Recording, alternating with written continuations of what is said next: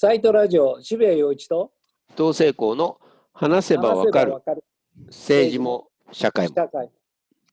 えー今回は2回目の登場となるうん斉藤浩平さん、はい。伊藤さんも僕も大好きな斉藤浩平さんなんですけど、若きね、す素晴らしい思想家が出てきたなっていう感じですよね。よね。で経済思想家であり、大阪市立大学大学院准教授、えー斉藤浩平さん。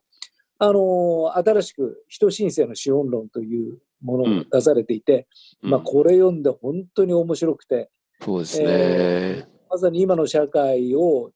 どう捉え、そしうんてそこからどう向かうかっていう、まさに何をしなければいけないっていうところまで書いていらっしゃうんる素晴らしい本なんですけども、まあ、あまりにも素晴らしすぎるんで、前編と後編でお話を伺おうと思うんですよ。ああ、いいですねで。しょ？しっでかり話してもらう。そうですね、前編では斉藤さんが今のこの社会の危機をどう捉えているのかってういう、ん。後編ではじゃあその危機に対してうん。どう具体的に向き合うのかっていう、そういうお話をしていただこうと思います。うん。まずは前編をちょっとはい。始めたいと思います。斉藤さん再びの登場ということで。すいません呼んでばかりで。すごい受けてるんですよ藤さん。あの前回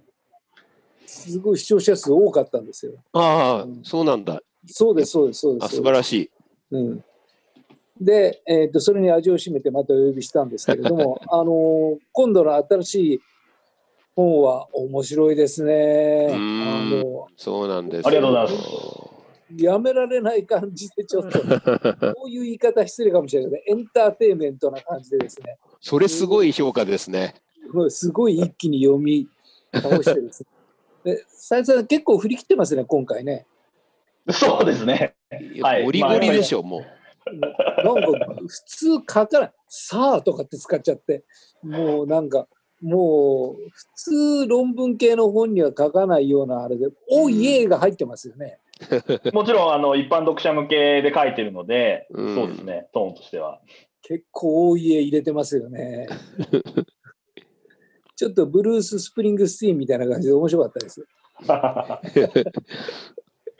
で、ちょっとそれを、まあ、あのう。そうね。どうどう読むかっていう話に来たいんですけども、うん。まああの今回は前編後編でお話を伺いたいんであんましあまりにも面白かったんででまず前編は、まあ、今の社会をどう考えるのかっていうか今の状況をどう考えるのかっていうところで、まあ、気候変動というのが、まあ、一つの大きなキーワードになっていて、えーここら辺からお話を伺いたいんですけれども、えっ、と振っていいのかちょっと聞いていいのかちょっと分かんないんですけれども例えば気候変動って大変じゃないですか。でみんなはい。こんなことではいけないって言ってるじゃないですか。でこれはなんか異論を挟む人もあんまりいないわけですよね。うん。でで気候変動は、まあ、例えばエコ袋をどうするのかとかっていうそういうレベルからいろんな学者がいやいやいやいやまああのグリーンニューディールっていうような発想もあるしそれからどんどんどんどんテクノロジーが進化していって、えーまあ、太陽光発電もやるにしろ何にしろっていうことでまあみんなが気づいてそれこそ化石燃料も抑圧してでそのそれこそ京都議定書では何でもないけどもみんなが意識を持って気候変動に向き合えば我々は気候変動というのは何とかなるんじゃないかと、まあ、基本的に思ってるんですけれども斉藤さんはもっと暗黒なその地図を提示でいやいやいやいやいやそんなわけはないでしょ資本主義が残りゃみんなダメなのよっていう話をまあ一部の隙もなく 追い込んでそ我々にまあ呼吸困難にさせていただけるう。もう3ちょっとその分の1ぐらい、冒頭から3分の1ぐらいは本当に明日はないっていう。そう。うわーこ、ここでこんなに押してくるかっていうぐらい押してくる。押してくるんですけれどもまあちょっとピンク・フロイドの前半戦みたいな感じでちょっとやっていただけるといいんですけど。もまあ例えば本当に気候変動と向き合って我々はどう向き合えばいいのかっていう話をざっくりちょっと長くなると思うんですがお話しいただければと思うんですけど。はい。はい、そうですね。私たちが今直面している危機っていうと、多分皆さんが最初に思い浮かぶのは、コロナだと思うんですね。特に今、今年は本当に。うんだコロナ大変だわ、もうコロナで 旅行もできないし、あの学校も行けないし、本当に大変だ、まあ、もちろん本当に大変だし、多くの人たちが、えーとても苦しんでいるんですけれども、もしかしたら、コロナだったらワクチンができたりするかもしれないんですよね。だからまあ2、3年後には、私たち、まあ元の生活に戻れるんじゃないのかなっていう、やっぱり期待がどっかにあるし、まあ、この期待は別に検討外れでは全くないと思うんですけれど、うん。実はもっと大きな危機がやってきたらどうしようっていうのが、今私がすごい恐れていることで、その危機の代表が私は気候変動危機だと思っています。うん。で、この気候変動危機っていうのはなんで大変かっていうと、ワクチンみたいな特効薬がないんですね。うんだから、10年後、20年後になったら、むしろもっとひどくなっている。で、うん30年後、40年後にはもっともっとひどくなっていく。で、だけれども、例えばきコロナだったら、国がロックダウンをしたりだとか、大型の財政出動をしたりだとか、うんいろんな対策をすごい早くやってるわけですよね。だけれども気候変動の場合は、皆さん、レジバッグやめて、マイバッグ持ってきてくださいとか、マイボトル持ってくださいとかですね、あるいはちょっとハイブリッドカーにしてみませんかとか、そういうレベルの議論ばっかりで、うん。全然本質的なところが今な、議論されていない。だけれども、その間にもうどんどんどんどん時間ばっかりが失われてしまって、まあ、今度今、台風ものすごいの来ていますけれど、うんああいうのも明確に気候変動の影響が出てきているし、うん今回の豪雨だったり、去年ちょっと振り返ればオーストラリアもすごい山火事があったり、もう日本なんて熱波もすごいし、ってなるとですね、もう明らかに影響は現れているんだけれども、私たちはなんかこれがまあ自然だからしょうがないよねって先送りしてきてしまって、なんかあとは小手先のそういう個人の努力で解決できる。つまり私たちの生活をほんのちょっと変えるだけで、この気候変動っていうのは、なんかマシになって持続可能な社会に移行できるんだっていう、うんなんかそういう言説が広がってるんですけど、私がこの本で言いたいのはもうそんなん全部嘘なんですよね。嘘を信じてる間に、でも嘘って気持ちいいんですよ。現実見なくていいから。あとはじゃあ誰かが賢い人たち、政治家とかがパリ協定をもっともっと進めてくれて、あとは、イーロン・マスクとか、あのテスラとかがですね、なんか新しい技術作ってくれれば、それでもう問題解決するんじゃないかと思ってしまうけれども、これなんで魅力的に聞こえるかっていうと、私たちの生活を続けていいから、今まで通りの生活をちょっと電気自動車に変える、ちょっとなんか他のものに変えるだけで、持続可能な社会ができるって言ったら、それはなんかすごい簡単だし、なんか生活しやすいように聞こえる。だけどこれはある種の麻薬なんですね。私はこれを、あの SDGs は大衆のアヘンだっていうふうに冒頭で書きましたけれども、冒頭からね、マルクスをもじってとんでもないことをね、打ち出してきたんですよ。まさに麻薬なんですね。私たちはもっと現実を見なきゃいけない。で、見なきゃいけない現実は何かっていうと、この今の私たちの社会っていうのは、もう抜本的に新しいシステムに変えない限りは、もう絶対持続可能じゃないし、うん私たちはどんどんどんどんそのせいで貧しい生活、苦しい生活を強いられるようになっている。それに本当は今このコロナで気がつくべきなんですね。うん私たちコロナのショックで、あ、こういう生活を続けていくとこんなウイルスも出てくるし、自然破壊続けていったらもっと大変なことが起きる。今こそ別の社会、別の生活、別のシステムっていうものを構想しないといけないんだっていう意味で、あのコロナから学んで新しい社会を作っていってほしいっていうのが、まあ、この本のメッセージですね。うんだからあの一番重要なのは、えーいわゆる気候変動というのが、まあ、資本主義の、まあ、不可避的な結論であるっていうところだと思うんですよね。だから資本主義っていうものがそのまあそのいわゆる成長ということを一つの命題にしていく限りどんどんどんどんまあその気候変動といういびつなものに行かざるを得ないというえー資本主義の持つ必然の中にこの気候変動、まあ、いろんなものがあるんでしょうけれども、人間を不幸にする、えーそれの代表的なものが気候変動だという、そこなんですけれども、そのなぜ資本主義がその気候変動、なんかちょっと唐突な感じがするわけですよね。普通に聞くと。いやいや、その資本主義も何もみんなが意識的に気候にに気づいて、ちゃんとなんかね、化石燃料やなんかをちゃんとそんなものを使わずに太陽光になっていきゃ、それはいいじゃないか、資本主義と関係ないじゃないかと、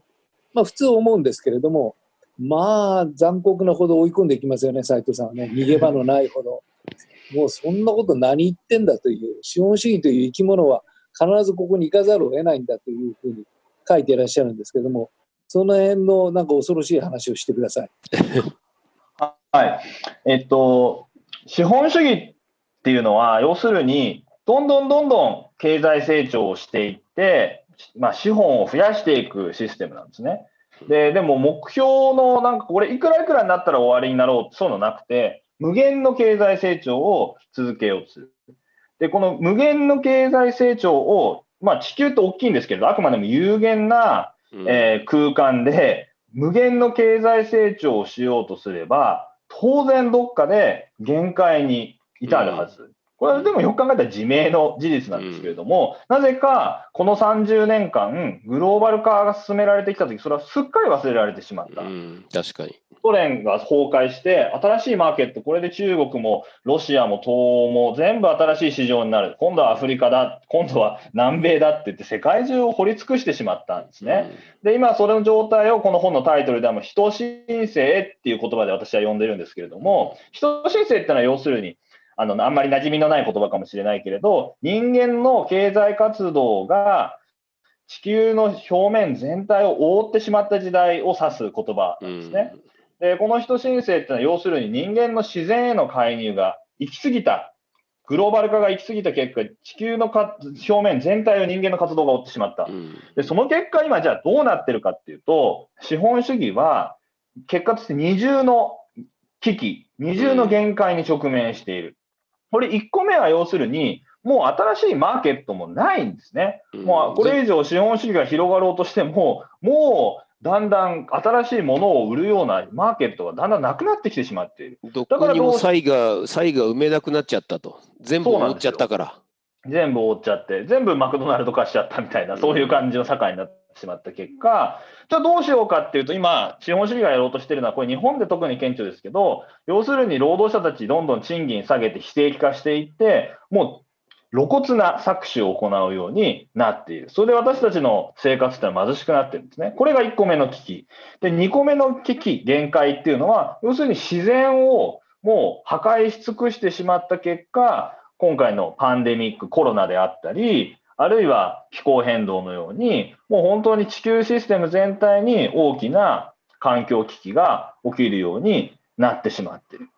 その、ある種私たちは被害者なんですね。そのせいで私たち労働者の生活はどんどん貧しくなっていってるし、あるいは台風だとか、こう、夏のすごい暑い日々の熱中症であるとか、いろんな被害が私たちの生活にも出るようになっている。で、これをやめようじゃないか。でもこれをやめようと思ったら、本当に資本主義で解決できるんですかっていうと、私はそう思わないんですね。なんでかっていうと、答えはすごい単純で、資本主義っていうのは無限の経済成長を続けなきゃいけない。そのためにはもっともっと新しいマーケットを作らなきゃいけないし、そのためにはもっと新しいものが必要で、そのためにはもっと自然を開拓していかなきゃいけない。そうすると、どう考えたって最終的には自然の限界、地球の限界っていうものは突破されて、環境はますます悪くなる一方、どっかでストップをかけよう、どっかでスローダウンして、人間と自然が共存できるような社会に転換していかないといけないんじゃないのか。それをしないと、本当に大変なことになるっていうのが、まあ、主張ですね。あの若い世代はそういう危機感を持ってで特にまあそれこそあと何十年も生きようという若い世代にとっては気候変動っていうのはものすごくリアルなこれこそ10年後自分が20歳になったら自分が30になったら自分が40になったらってそういう危機感を持っている若い世代の人たちにとってはやっぱりすごくリアルな問題ですよね。そうですね。だし、若い人たちにとっては、今後50年先考えたら、もう恐ろしい事態が待ってるわけですよね。うん、でだけれども、じゃあ、この30年間ぐらい、何をしてきたかっていうと、資本主義を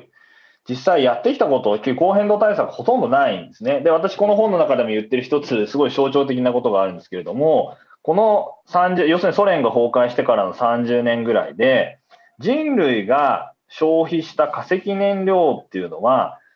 全体の半分の量なんですね。この人類が、まあ、化石燃料を膨大に使ってきたわけですけれども、その半分をわずか30年で使ってしまっている。でそんな資本主義がですよ、今後20年ぐらいのスパンで、何かものすごい気候変動対策をして、ゼロ炭素社会みたいなものを作ってくれるって、誰が本気で信じられますか？むしろ今までこんなに二酸化炭素をもう80年代から警告してる人いたにもかかわらず増やし続けてきたのに、何を今更？技術革新とか、何らかのイノベーションで、この問題解決できますって言われたとしても、若い世代は、それ本当に危機感を持って対応してますかっていうふうに思ってしまうと思う。で特に政治家の人たちなんか、日本なんか見ればそうですけれど、やっぱり全然そういう問題に対して、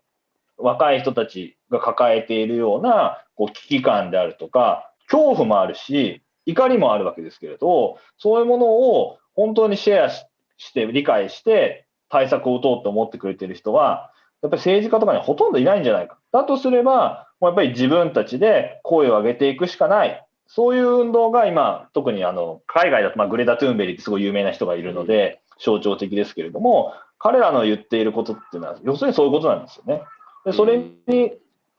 応答するような形で私がやりたかったのは、じゃあ、もっと持続可能で、みんながもし豊かになれるような社会っていうのがあるとしたら、何なのかっていうのを、まあ、マルクスを使って考えようとしたっていうのが、この本ですね。うんまあ、気候変動ってすごくラジカルな形で出てきてますけれども、まあ、同じようにその格差の問題とか、それこそ、えー、お書きになってますけれども、例えばアメリカなんてどんどんどんどん経済大きくなってるわけですよね。で60年代より今がアメリカ市民が幸せかっていうと、まあ、決してそんなことはないわけでそれこそ1%のところに富が集中しているっていう、まあ、資本主義って生き物はどうしてもそういう構造で格差を生んでいってしまうわけですよね。でそれをまざまざと我々は見ているんですけれどもでもなかなかやっぱりこれはダメだってことにはならない。いろんな証拠が出ているのにならない。でも、そんなことはないよと。えー、そういうことを感じてる人たちはいっぱいいるよというのが、まあ、斉藤さんのご指摘なんですよね。だから資本主義ってこういろんなところに矛盾があってもそれを転化してきたんですよね。これはあの第一章ですごい言ってることなんですけれども、多分多くの日本の人たちって気候変動の問題とかって今まであんまり実感してこなかったと思うんですよ。うん、それってなんでかっていうと、どこか他のところで苦しんでる人たちがいたとしても、自分たちの普通の日常の生活だけ見れば、まあ、例えばユニクロとかに行けば服だっていくらでも売ってるし、まあ、お金があんまりなくたって、まあ、ステーキだとか牛丼だとか、まあ、別に果物でも何でもいいんですけど、世界中のものが手に入るし、あの遊びに行こうと思えばいろんな遊びに行くカラオケだ、あのまあ、食べ放題だとかいろいろあるわけ、飲み放題だと。うん、そういう意味で私たちの生活って本当に世界中からいろんなものを集めて豊かになっている。だけれどその裏では例えばファストファッションを作るインドの綿花を作ってる人、バングラディッシュで製法している人とか、まあ、南米で、まあ、いろんなこう肉を作ってる人、野菜を作ってる人、そういう人たちの生活とか、そういう土地の自然とかっていうのは、ものすごく破壊されてきたけれど、私たちってそういうものを消費するときに、ああ、また今日もインドの人たちをとか考えないですよね。だけれど見えないだけで私たち実はそれに加担してきたわけです。で、それがすごいでも便利で、豊豊かな生活を実現してしまったからこそ、私たちはその矛盾とか本当のコストみたいなものから目を背けてきてしまったところがあるわけです。その意味では加害者でもあるんですね。だけれども、今、気候変動って私がなんでこの問題を象徴的に扱ってるかっていうと、資本主義が全部世界中を覆ってしまって、この人申請っていう時代を作り出した結果、もうそういう転嫁をするような場所もなくなってしまって、もう日本の先進国の人たちも、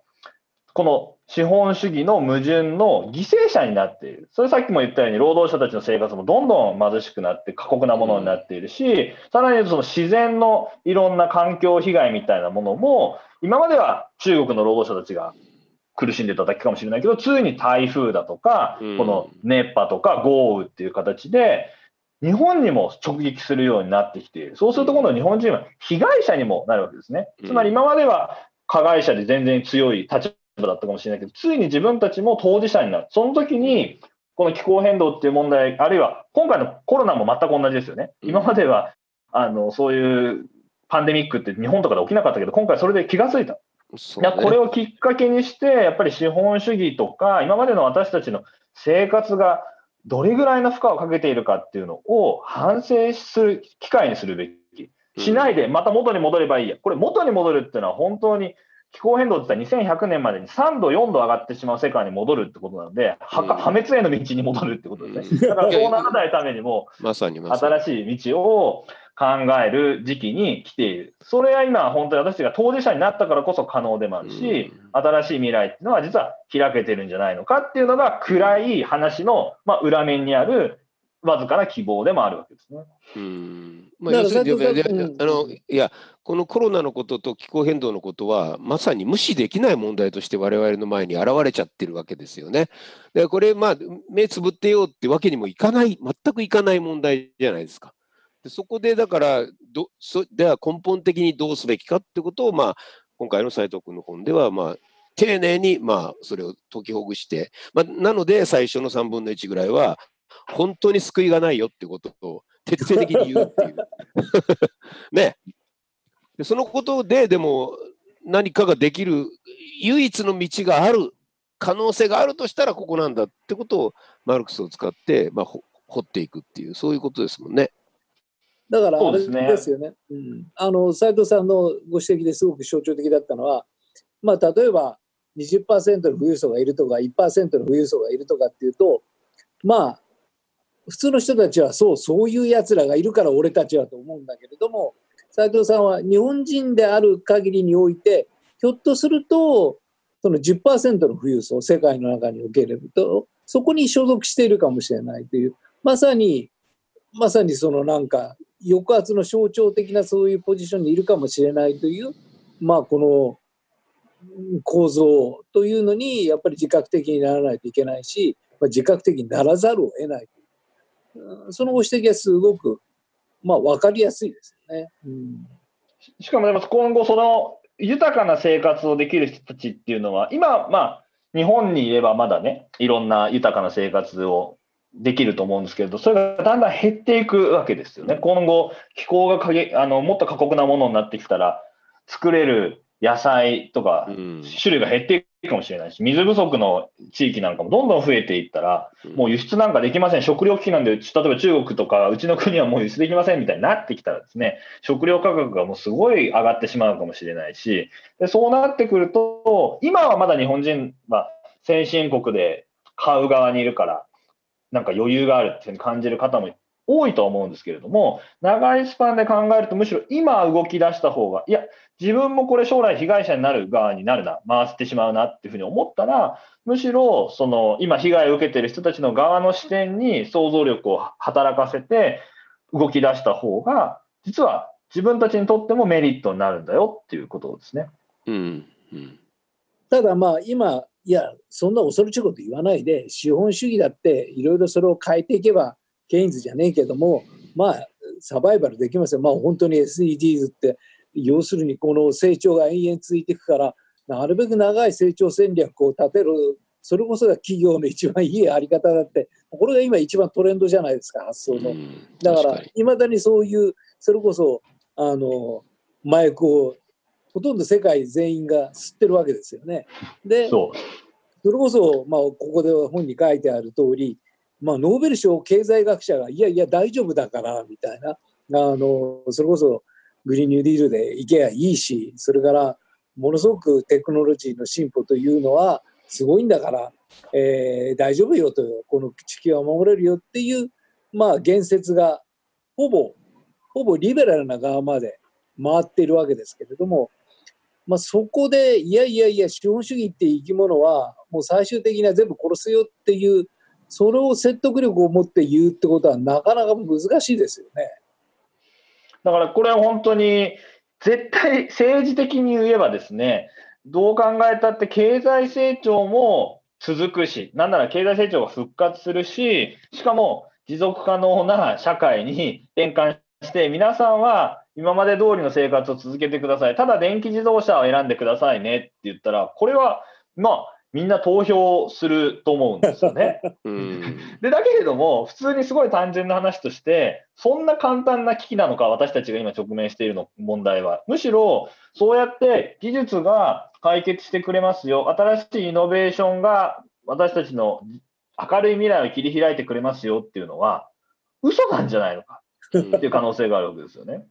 で、これはそんなに考えても複雑な問題ではなくて、例えば石油、化石燃料を使うのをやめたってですね、代わりにじゃあ何か使わなきゃいけないわけですね。でそれを太陽光にしたって、太陽光だって別に太陽はいくらでも無料でどんどん無限に降り注いできますけど、それをこう電気に変える、エネルギーに変えるためには、やっぱりリチウムだとかコバルトだとか、いろんな他別の資源が大量に必要だし、バイオマスにしたって、いろんな農作物代わりに育てなきゃいけない。そのためには、やっぱり森林切り開かなきゃいけないとかっていう形で、一つの石油とか化石燃料っていう別のエネルギーに切り替えるために、結局はまた別のものを掘り返したり、まあ、破壊したりしていかないといけないことになる。そうすると、最終的には全然豊かに、何も持続可能じゃない。今度は森林がバッサバッサそのせいで切り開かれてしまって、結局二酸化炭素はそんなに減りませんでしたとか、うん、そういう可能性もあるし、問題はですね、もっと根本的にね、実は私たちは今回のコロナもそうなんですけれども、こういう危機を前にしたら、やっぱり反省をして、別の社会を作り出すような、本来であれば、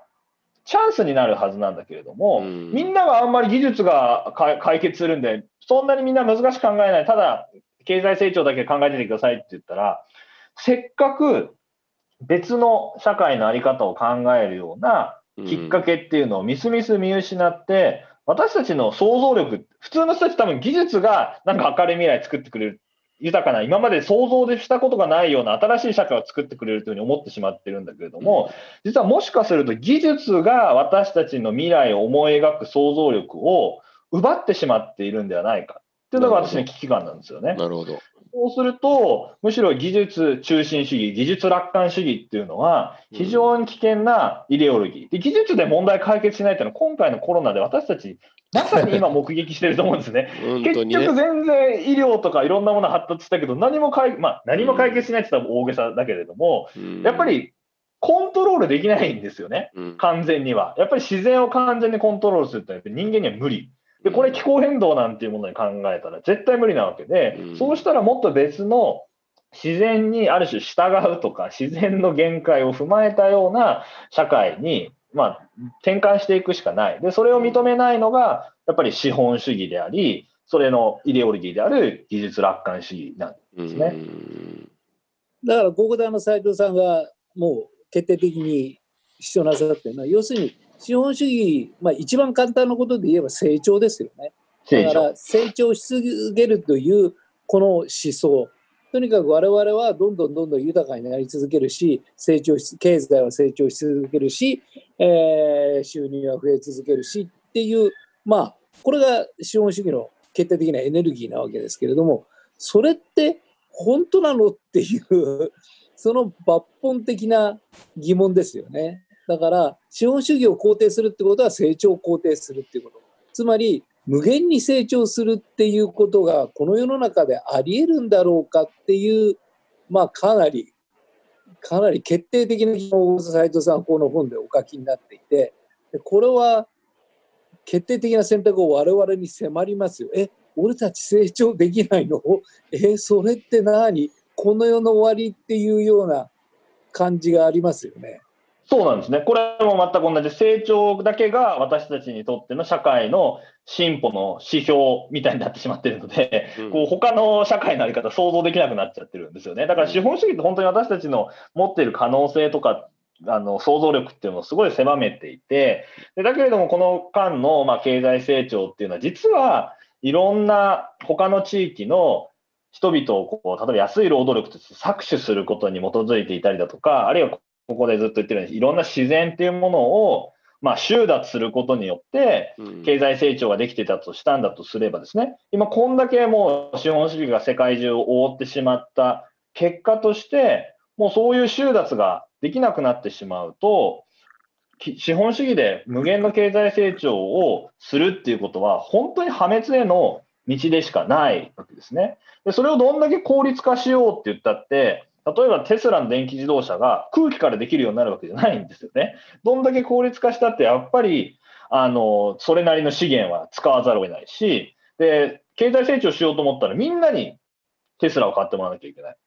これ2台持ってもらわなきゃいけない。3台持ってもらわなきゃいけない。そうなっていったらですね、当然、その分だけ地球環境は破壊されていくわけで、そんな余裕はもはやどこにもない。やっぱりもうそうやって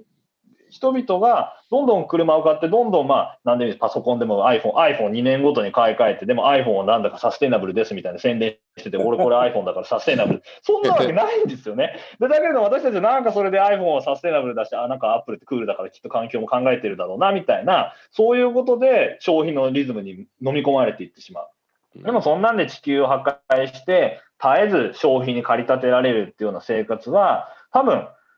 人間にとっても良くないし、当然自然にとっても良くない。だとすれば、もっと別のシステムに、えー、切り替えるようなことを本当に考え始めないといけないっていうところに、まあ、私たちは来ている。そういう選択の瞬間なんじゃないかなと思ってます。うん、だから、あの今聞いてらっしゃる方はね、これはやばいぞ、斎藤ってやつは。この社会を破壊しようとするぞ。俺たちはこいつの話を聞いてるとどんどん貧しくなるし iPhone も持てなきゃ車にも乗れなくなる。この世の終わりだと皆さん思われてると思うんですけどもそんなことはありません、えー、続編を、えー、基本的にはもっと豊かになるという。僕たちはもっと幸せに豊かになるよっていうお話を後編では聞かせていただきたいと思います。はい